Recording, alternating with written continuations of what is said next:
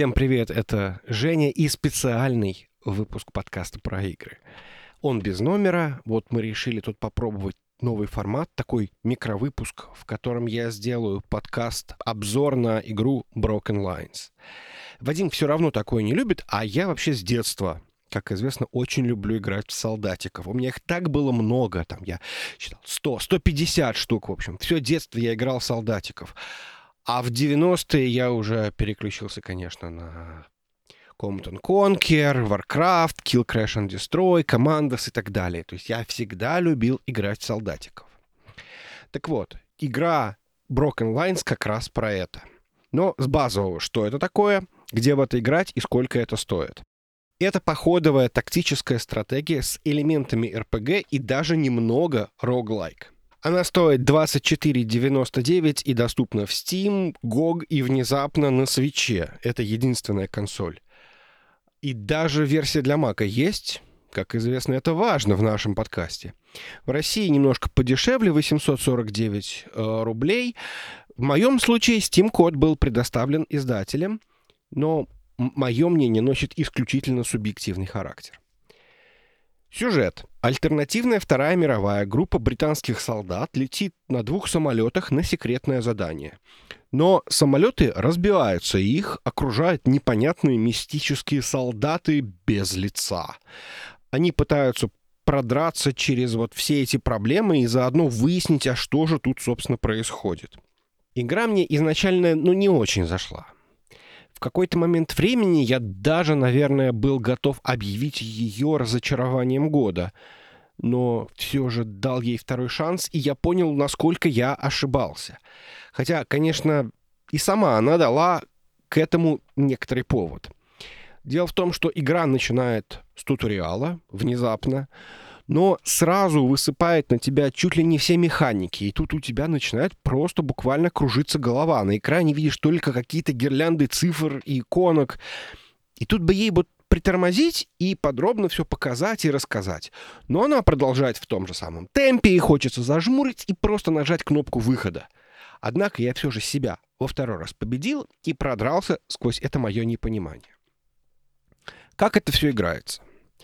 Игровой процесс в какой-то мере уникальный. Игрок управляет группой из нескольких солдат, практически в реальном времени.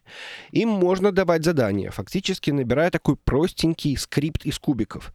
Пойди туда, спрячься за этим камнем, кинь гранату туда и так далее. Но каждые 8 секунд мир замирает, пули и гранаты зависают в воздухе буквально, враги и союзники останавливаются и последние ждут ваших приказов. Можно, конечно, оставить все как есть, если вы там распланировали все на 30 секунд вперед. Но, скорее всего, у вас все-таки есть желание внести корректировки в связи с тем, что произошло за последний ход. Поэтому можно сказать, что это, по сути, такая вот походовая тактика.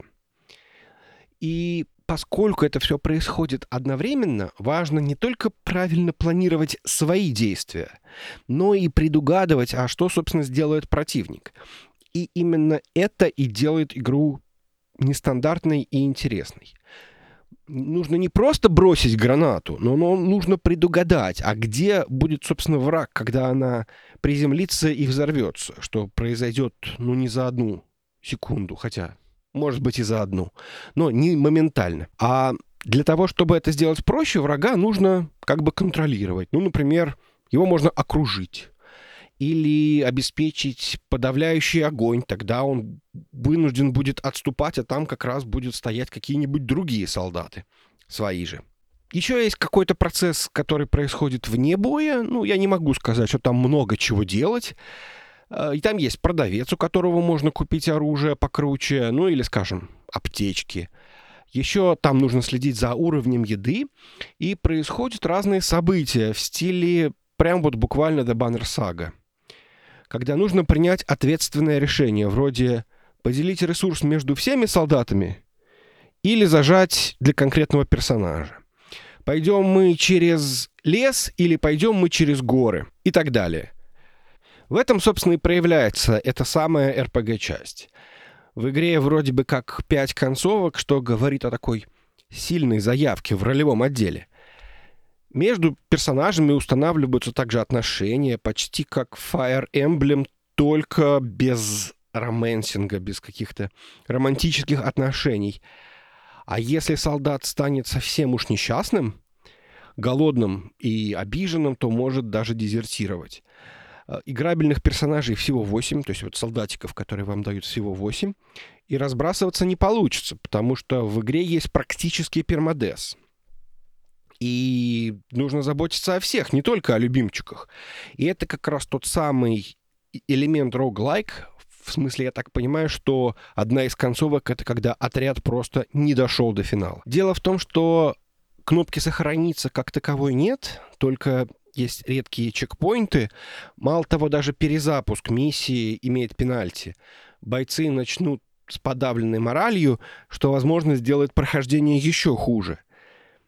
С другой стороны, это в принципе логично, потому что если ты знаешь, где враг, то все становится сильно проще. У меня был забавный эпизод, когда три из пяти моих солдатиков, которых взяли на миссию, пытались зайти с фланга, а в итоге сами оказались окружены, потому что там оказался, стоял другой отряд врага. Двух сильно ранили, и я думал, что надо уже перезапускаться. Но подумав о последствиях, я понял, что нужно стоять до конца, хуже уже не будет. В итоге оставшиеся три бойца героически отстояли, подняли раненых, полечили, и в итоге вся дружная команда уже очень-очень аккуратно дошла до конца миссии. И это было потрясающее ощущение, когда ты смог. Вот я сейчас рассказываю и понимаю, что вот в обилии всего-всего и скрывается как раз проблема игры. Вот это количество точных переменных, кто с кем дружит, кто паникует в бою, кто лучше разведывает. Но при этом геймплей предполагает просто по дизайну, что ты делаешь все как бы примерно.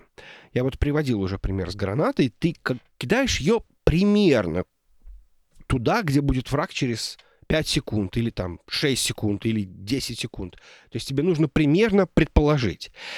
И вот эта комбинация точного и примерного мне немножечко резала глаз. На мой вкус, если бы из игры вырезали некоторое количество механик, ей бы, наверное, только пошло на пользу. Впрочем, я, наверное, придираюсь, но все же немножечко получилось вот то самое «я надену все лучшее сразу».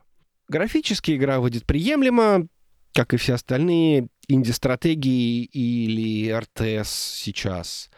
Легкая мультяшность придает такой шарм. Музыка, в общем-то, ненавязчива, но тоже работает на общую атмосферу. Хотя, конечно, это все, наверное, не шедевр. Я имею в виду в аудиовизуальном плане.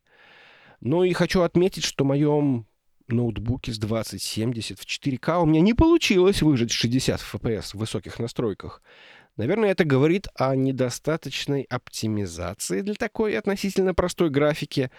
Мне пришлось сбросить до 14400 и стало все хорошо, то есть все хорошо выглядит, ну просто так вот решил, что это нужно упомянуть.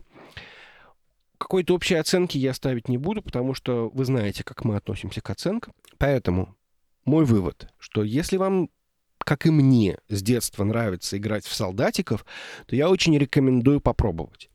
Игра дает такое приятное ощущение относительно такого уникального геймплея, в принципе, неплохой истории и ощущение игрушечности, но в хорошем смысле этого слова. А, возможно, просто стоит добавить игру в виш-лист и подождать скидок, которые скоро будут.